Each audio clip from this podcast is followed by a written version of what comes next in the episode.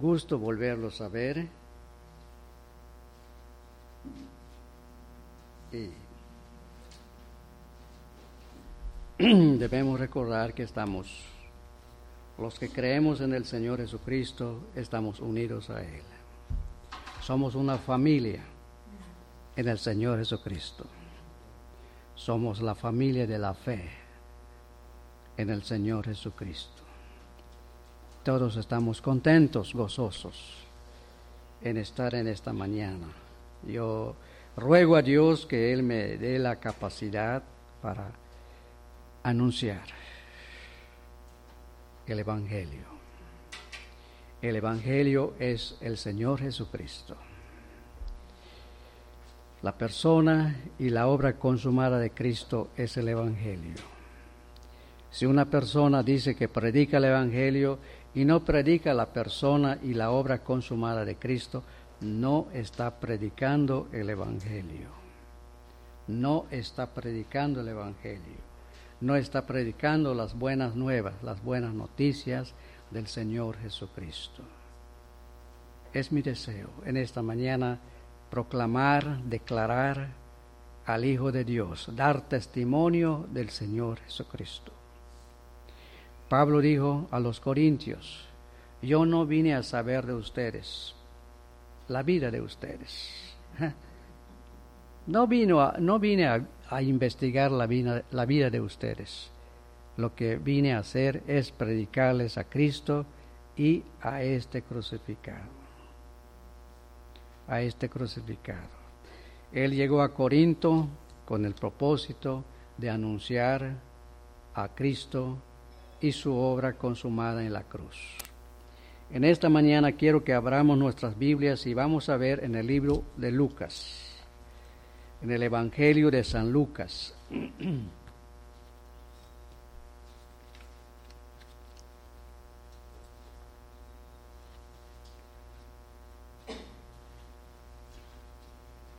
En el Evangelio de San Lucas, en su capítulo 10. Hoy en esta mañana quiero traerles este, este mensaje sobre el que tiene cuidado de las almas. El que tiene cuidado de las almas. ¿Quién es el que tiene cuidado de las almas? Solo Dios. Él tiene cuidado de vuestras almas.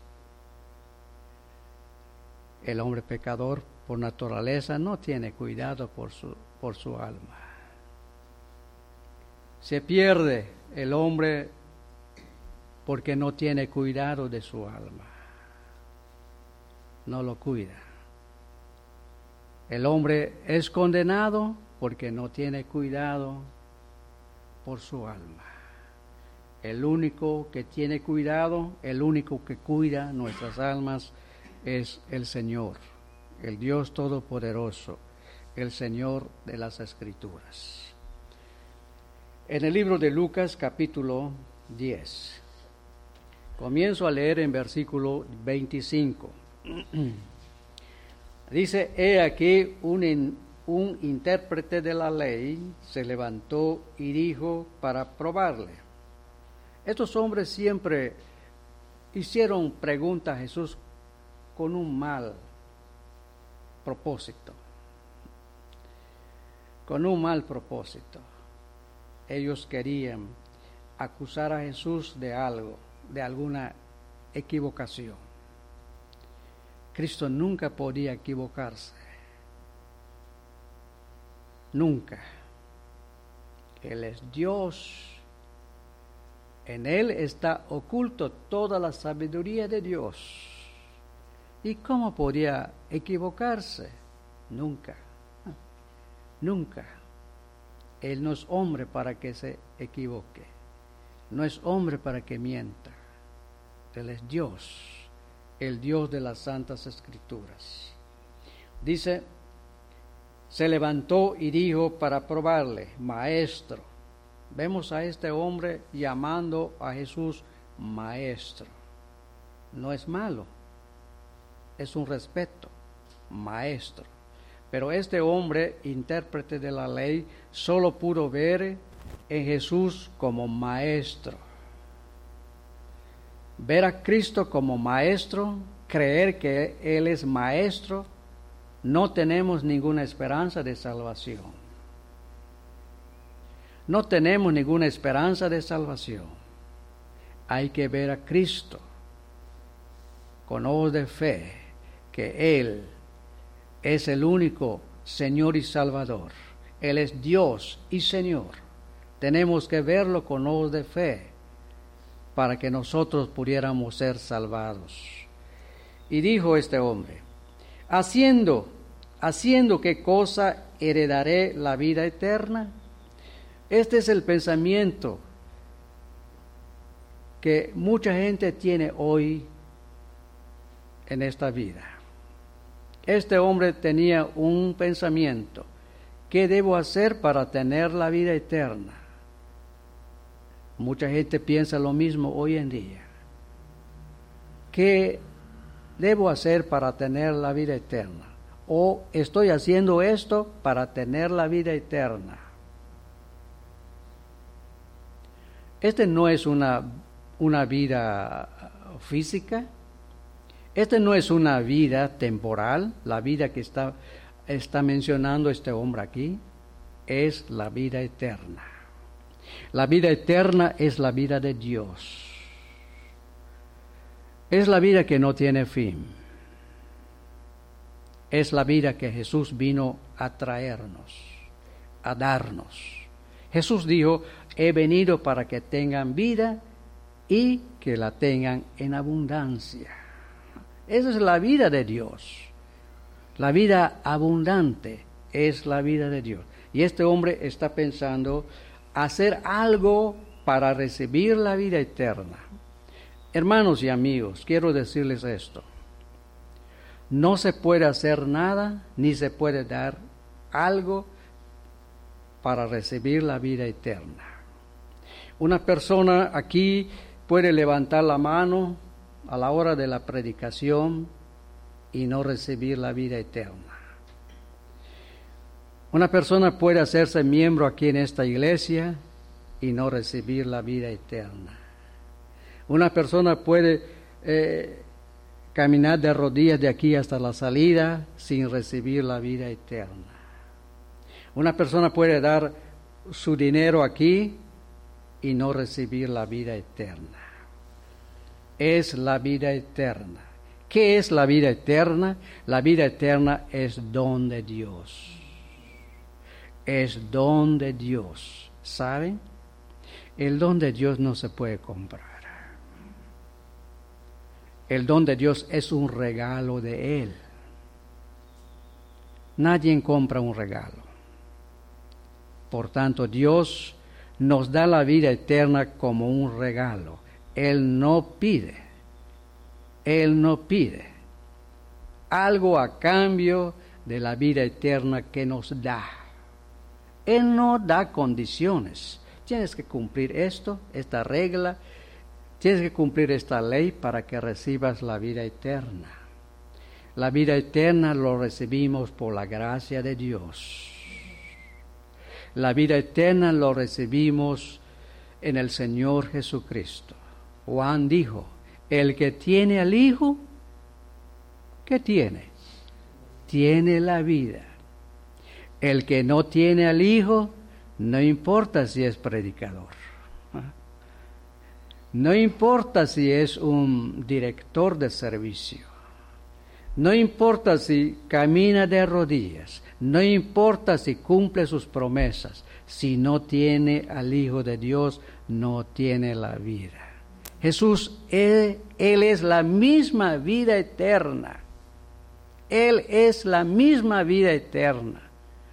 Si Cristo está en nosotros, hermanos, ya tenemos la vida eterna aquí estando en este mundo, hemos comenzado a vivir la vida eterna. Una vida de gozo, no después de la muerte, aquí, aquí mismo. Hemos comenzado a vivir esa vida eterna. Y un día que estemos con el Señor, vamos a, vamos a, a continuar a vivir esa vida eterna, esa vida eterna. Pero este hombre estaba equivocado. Él estaba pensando, Señor, ¿qué debo hacer para tener esa vida eterna? La vida eterna no es por obras. Nadie se salva por las obras, para que ninguna carne se gloríe. La salvación del Señor es por la gracia. Por la gracia sois salvos, dijo el apóstol Pablo, y esto no es de ustedes, esto es don de Dios. Esto es un regalo de Dios para ustedes que han creído en el Señor Jesucristo. Bueno, continuamos. Jesús dijo, ¿qué está escrito en la ley? Jesús le, envió a este hombre a la ley. Aquel hombre respondió, dijo, amarás al Señor tu Dios con todo tu corazón y con toda tu alma y con todas tus fuerzas y con toda tu mente y a tu prójimo como a ti mismo. Respondió este hombre, respondió bien, dijo lo que está de acuerdo a la ley de Moisés. Jesús le dijo, bien has respondido, haz esto y vivirás. Cumple con la ley y vivirás. No está diciendo, cumple esa ley y vas a tener la vida eterna. No, no, no es por horas. Cumple y vivirás. Seguirás viviendo aquí en este mundo. Pero, ¿quién puede cumplir esta ley? ¿Quién puede amar a Dios eh, como, como debe ser amado?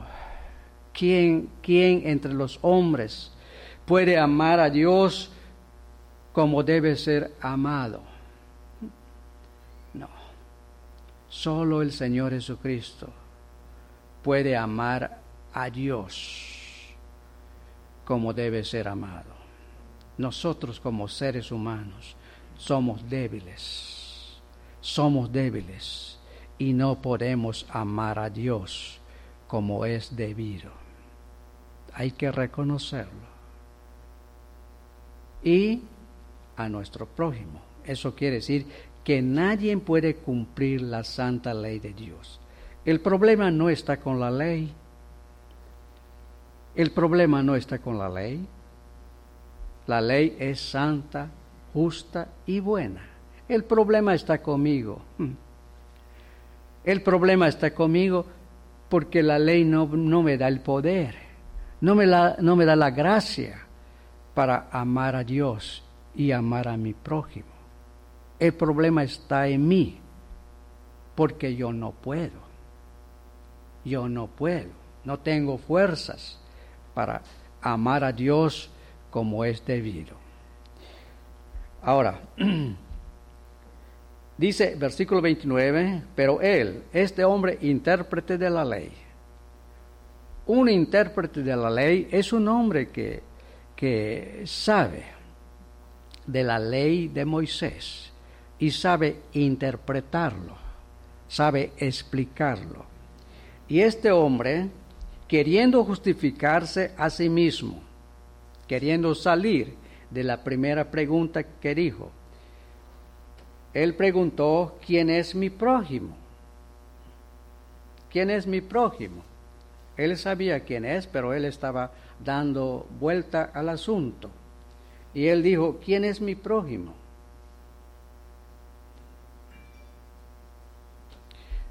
Entre los judíos y entre los gentiles no se llevaban. El judío y el gentil no se llevaban. No se trataba. Eh, el judío no quería nada con el gentil.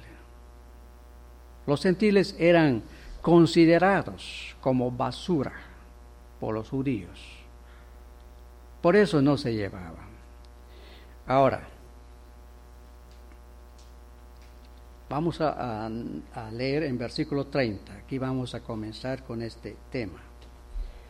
Respondiendo Jesús dijo, un hombre descendió, un hombre descendía de Jerusalén a Jericó y cayó en manos de ladrones, los cuales le despojaron e hiriendo, hiriéndole, se fueron dejándole medio muerto.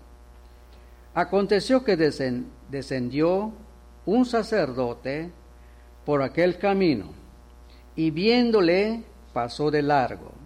Asimismo un levita, llegando cerca de aquel lugar y viéndole pasó de largo.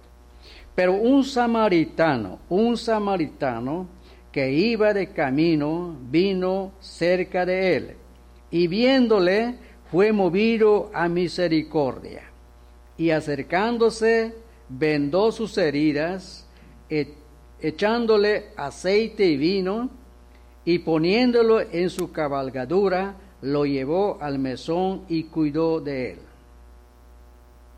Otro día, al partir, sacó dos denarios y los dio al mesonero y le dijo, cuídame y todo lo que gastes de más, yo te lo pagaré cuando regrese.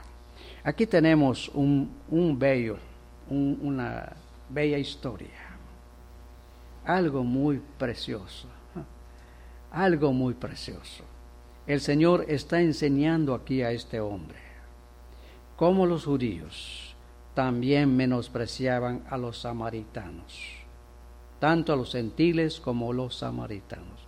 Los samaritanos estaban mezclados, la sangre estaba mezclada con gentil y judíos. Y los judíos ellos no se llevaban con los samaritanos. Pero el Señor nos está contando aquí algo muy precioso algo muy precioso, algo muy bonito. Hablando acerca de este hombre, de este hombre, un hombre descendía de Jerusalén a Jericó, cayó en manos de ladrones, los cuales le despojaron, heriéndole, se fueron dejándole medio muerto.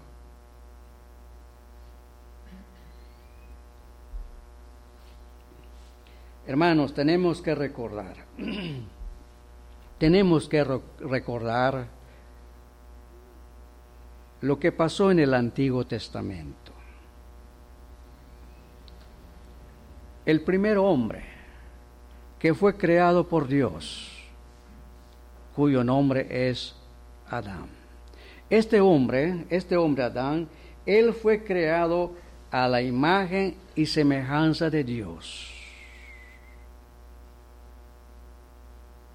Eso quiere decir que este hombre, este hombre Adán, fue creado por Dios con una justicia, con una santidad y conocimiento.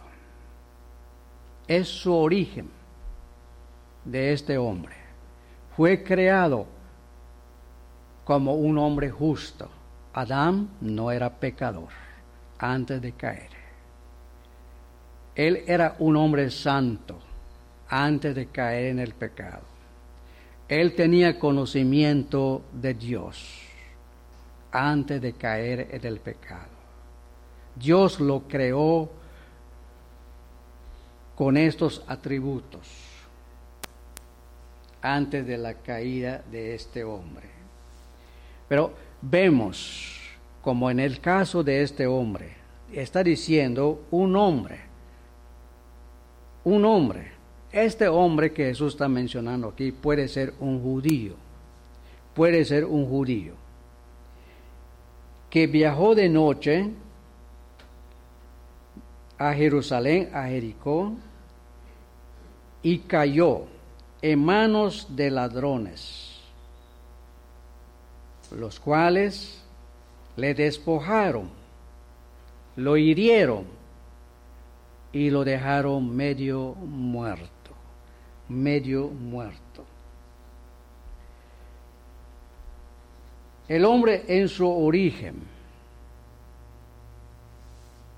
vuelvo a decir, era justo, santo y con conocimiento. Pero llegó un día cuando este hombre, al caer en el pecado, al desobedecer a Dios en su mandato,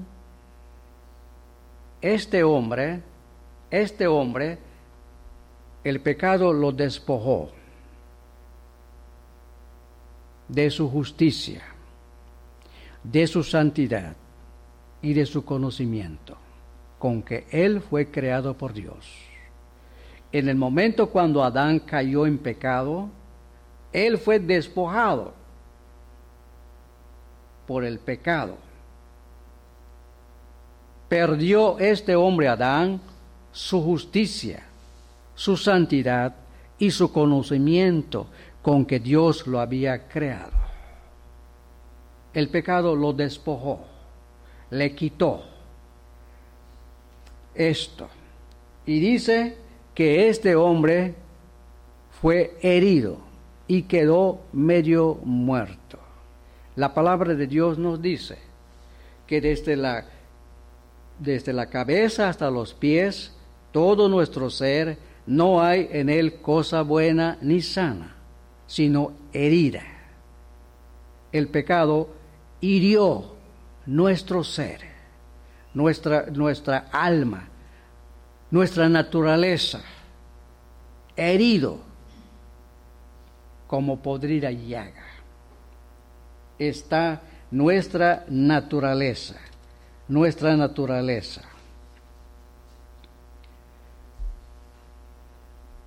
De tal manera que el primer hombre cuando desobedeció a Dios quedó en ruina espiritual. Y todo, toda su descendencia quedó en la misma condición todos nosotros, por naturaleza, como hijos de Adán, estamos arruinados.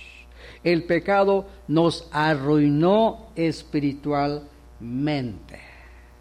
Nacimos en este mundo totalmente incapacitados, imposibilitados espiritualmente para buscar a Dios.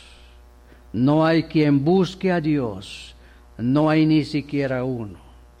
No hay quien entienda, no hay ni siquiera uno. No hay quien haga el bien espiritual, no hay ni siquiera uno. Eso quiere decir que todos los hijos de Adán, los descendientes de Adán, todos fuimos arruinados por el pecado. El pecado nos dejó ciegos espiritualmente. El pecado nos dejó sordos espiritualmente. El pecado nos mató de tal manera que estamos muertos espiritualmente. Cuando un pecador está sin Cristo en este mundo, está muerto espiritualmente. Eso significa el hombre o la mujer está arruinado totalmente por el pecado. Por el pecado.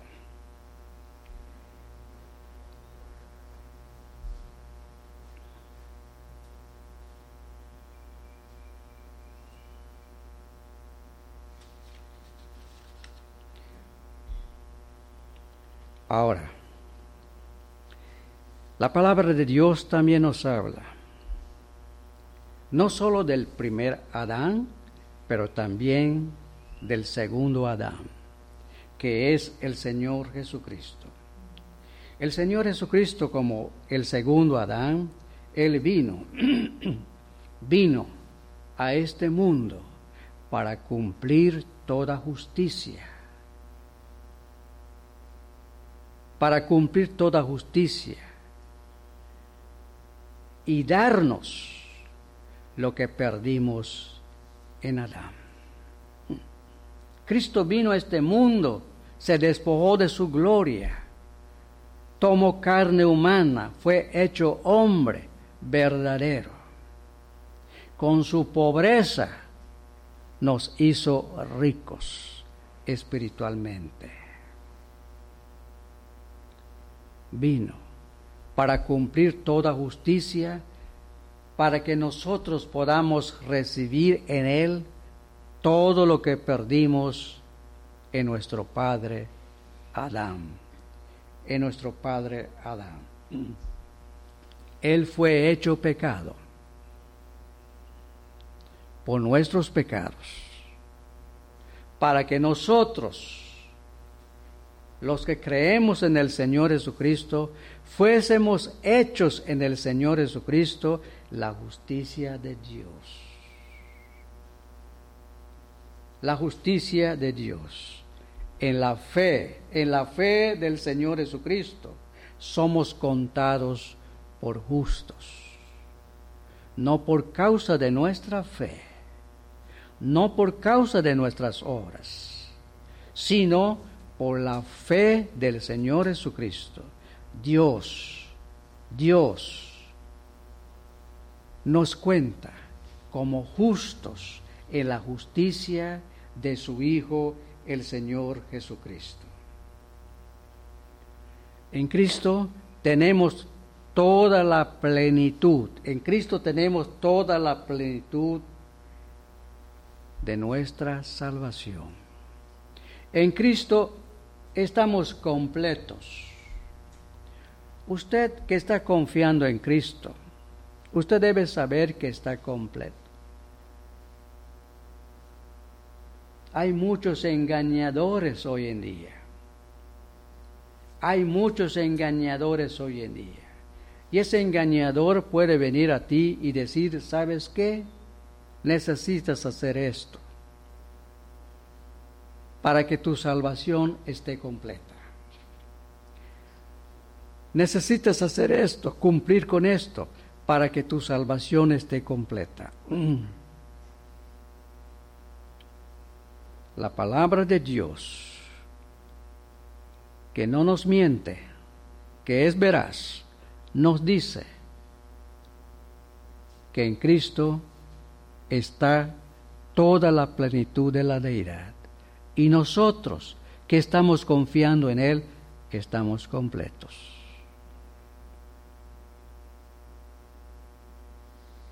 Quiere decir que no te falta nada. No te falta cumplir una promesa para que tu salvación esté completa. No te falta caminar de rodillas para que tu salvación esté completa. No te falta hacer ritos y ceremonias para que tu salvación esté completa. Cristo es todo en todos. En Él estamos completos. En Él estamos completos. En Él somos felices. En Él somos bienaventurados. En Él, solo en el Señor Jesucristo, tenemos todas estas bendiciones eternas y espirituales. Y espirituales. Ahora, nos está diciendo aquí, vamos a continuar. Dice versículo 21, aconteció que descendió un sacerdote por aquel camino y viéndole pasó de largo. Asimismo un levita, llegando cerca de aquel lugar y viéndole pasó de largo. El sacerdote y el levita representan, el, el sacerdote representa la ley el levita representa la religión. La ley no fue dada para salvarnos. La ley no fue dada para justificarnos. La ley no fue dada para perdonarnos. La ley fue dada por Dios para mostrar nuestros pecados. La ley nos dice que somos pecadores y estamos condenados por la misma ley porque no la hemos cumplido, porque no lo podemos cumplir. El sacerdote representa la ley, el levita representa la religión. Entonces, la ley y la religión no pueden hacer nada por nosotros para salvarnos. La ley y la religión no puede ayudarnos para nuestra salvación. Eso quiere decir que no tenemos esperanza de salvación en la religión, ni en la ley, porque no podemos cumplir la ley. ¿Mm? Algunas personas piensan que están cumpliendo la ley cuando guardan el sábado, cuando no comen cierta carne. Dicen, estamos cumpliendo la ley. Cumplir la letra de la ley no es todo. Si quieres cumplir la ley, tienes que cumplir también el espíritu de la ley. Si, quieres cumplir la ley, cumple también el espíritu de la ley.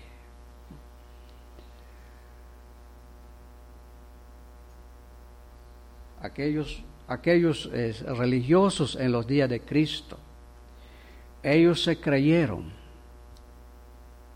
justos y santos. Porque no cometían adulterio, Pero Cristo les enseñó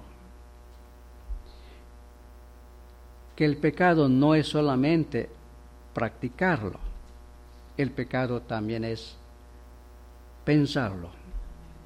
Jesús dijo, cualquiera que mira a una mujer, cualquiera que mira a una mujer y lo codicia en su corazón, ya pecó ya pecó. Ese es el espíritu de la ley. ¿Y quién lo puede cumplir entre los hijos de Adán? Nadie. Solo el Hijo Santo de Dios. Él pudo cumplir. Pudo cumplir perfectamente y santamente la santa ley de Dios. Él no solo cumplió la letra de la ley, sino también el espíritu de la ley. ¿Por qué? Porque no hay pecado en él. Nunca pecó, nunca conoció el pecado. Es el santo Hijo de Dios y solamente él pudo cumplir la santa ley de Dios. Entonces, la ley y la religión no nos puede ayudar para llegar a Dios. No debemos confiar en la religión para nuestra salvación. No debemos confiar en la ley para nuestra salvación, porque no la podemos cumplir.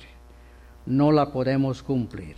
Entonces, nos dice aquí, nos dice aquí en versículo 33, pero un samaritano que iba de camino, un samaritano, enemigo de los judíos, vino cerca de él, del hombre que había sido robado, maltratado, herido, medio muerto, vino cerca de él y viéndole fue movido a misericordia. Y acercándose, vendó sus heridas echándoles aceite y vino, poniéndole en su cabalgadura y lo llevó al mesón y cuidó de él. Cristo nos está hablando del buen samaritano.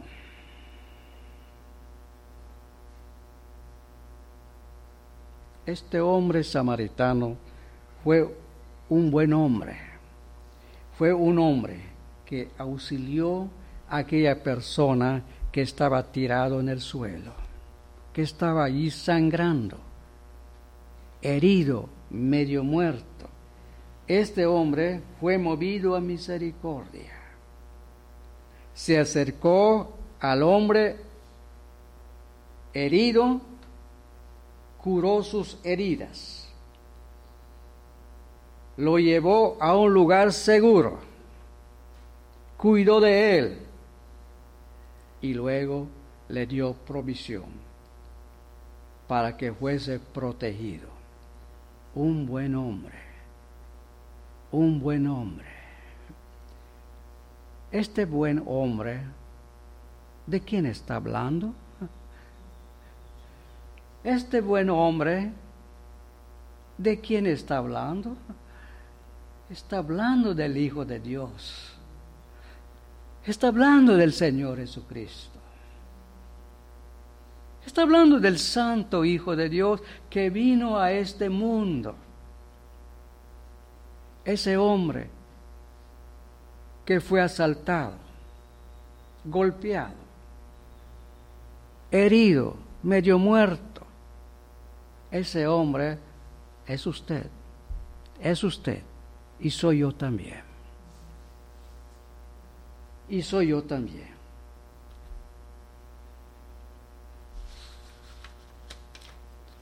¿Qué nos dejó así? El pecado. El pecado nos dejó así. Pero el Señor Jesucristo,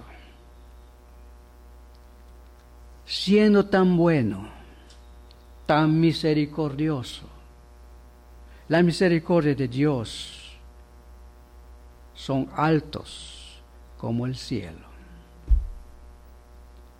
son grandes, amplios. La misericordia de Dios. La misericordia de Dios es eterna para los que están creyendo en el Señor Jesucristo. El Señor nos vio. El Señor te vio a ti cuando estabas postrado en tu miseria. El Señor me vio cuando yo estaba postrado en mi miseria, en mi desgracia, en mi ruina. El Señor me vio con ojos de gracia, con ojos de misericordia con ojos de favor.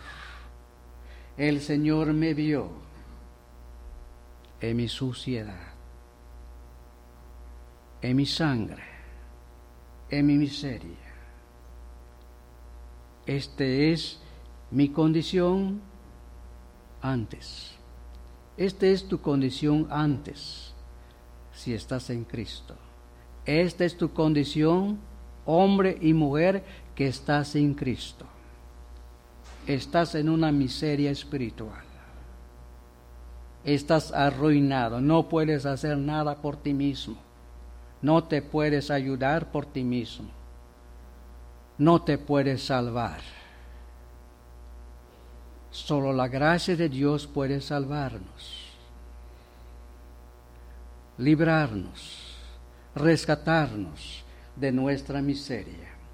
Y dice que este buen hombre se acercó al hombre herido. Estando nosotros en nuestra miseria, el Hijo de Dios se acercó a nosotros. Tú no podías acercarte a Él por ti mismo, yo tampoco, porque tú y yo éramos enemigos de Dios. Lo odiábamos en nuestro corazón. No queríamos nada con Él. No. Él vino a ti. Él vino a ti. Él vino a mí. Eso es gracia. Eso es amor. Eso es misericordia. Cuando Dios viene a nosotros, ¿qué, es, somos nosotros? Pecadores, suciedad. Pero nos dice, se acercó a este hombre. Se acercó a este hombre, curó sus heridas. Curó sus heridas.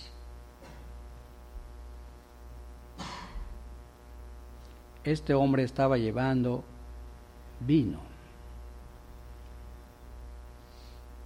Y con ese vino ellos curaban y aliviaban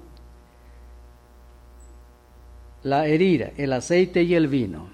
Era como un medicamento que ellos usaban para limpiar la herida, la herida.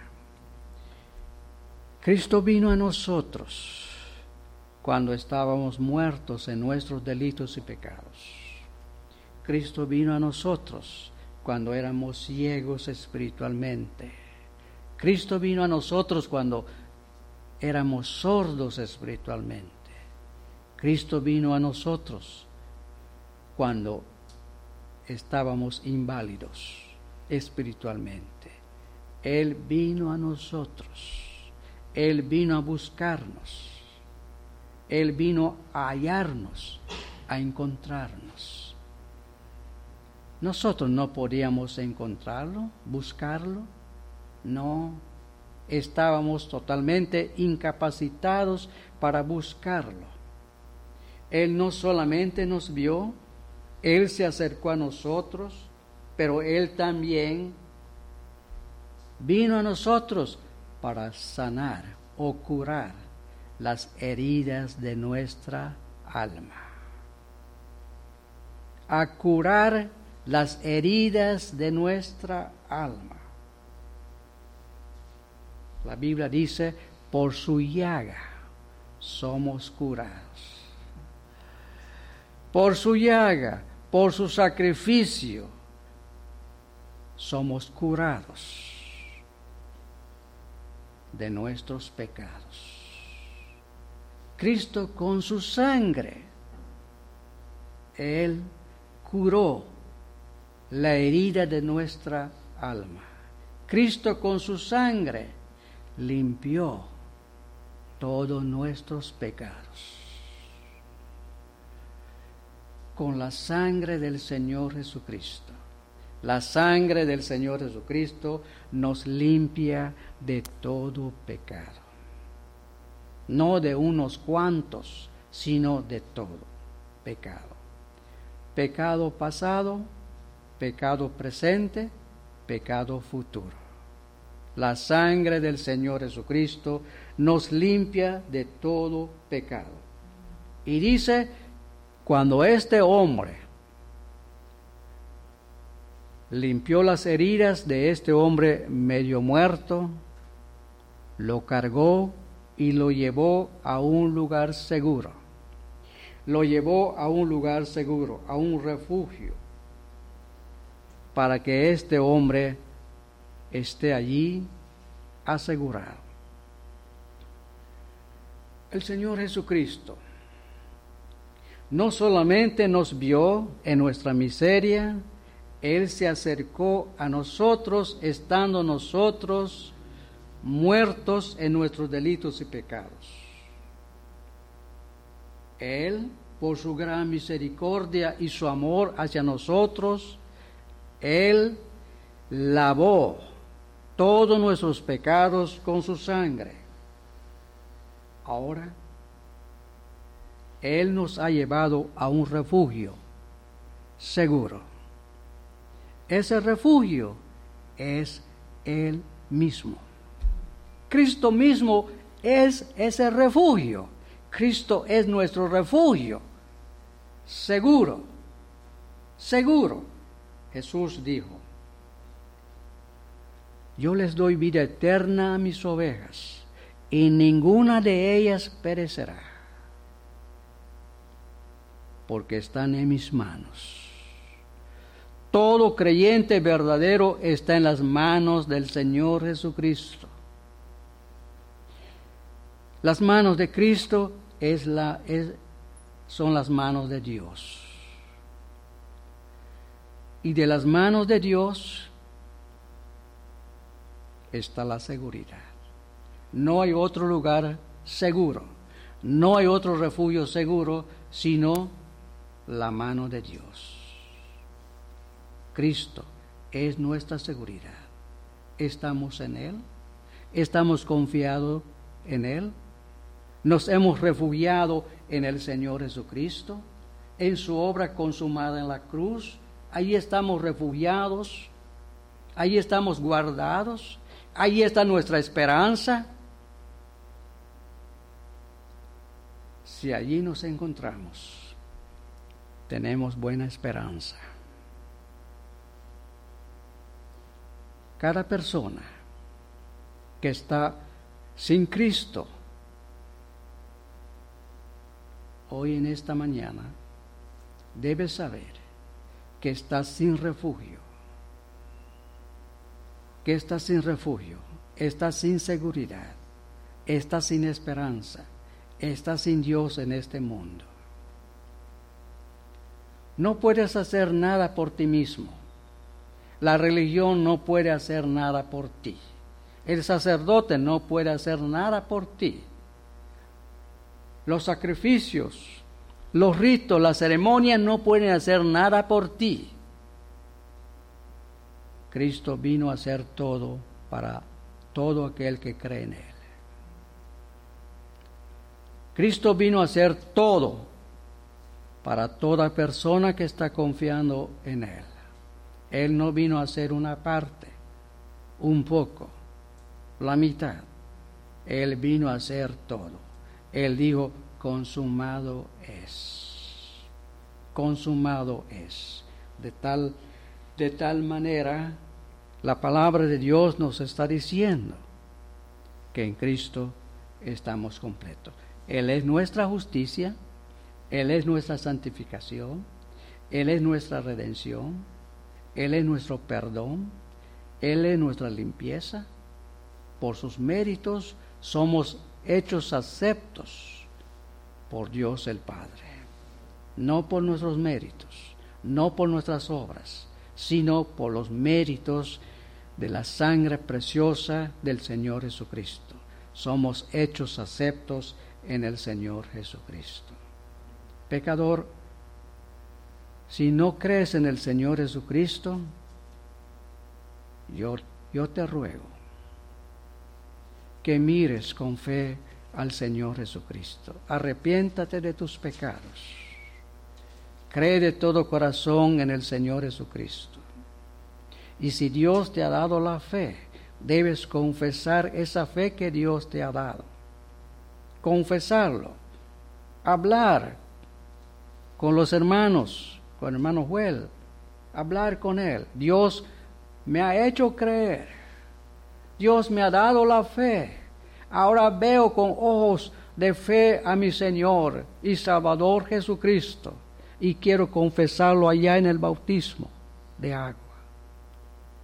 El bautismo de agua es para confesar nuestra fe no es para nuestra justificación, es para confesar que Dios nos ha justificado, que Dios nos ha santificado, que Dios nos ha perdonado. Es, es para confesar la fe, confesar la obra que Dios ha hecho en nosotros, en nosotros. Bueno, que Dios les bendiga, hermanos.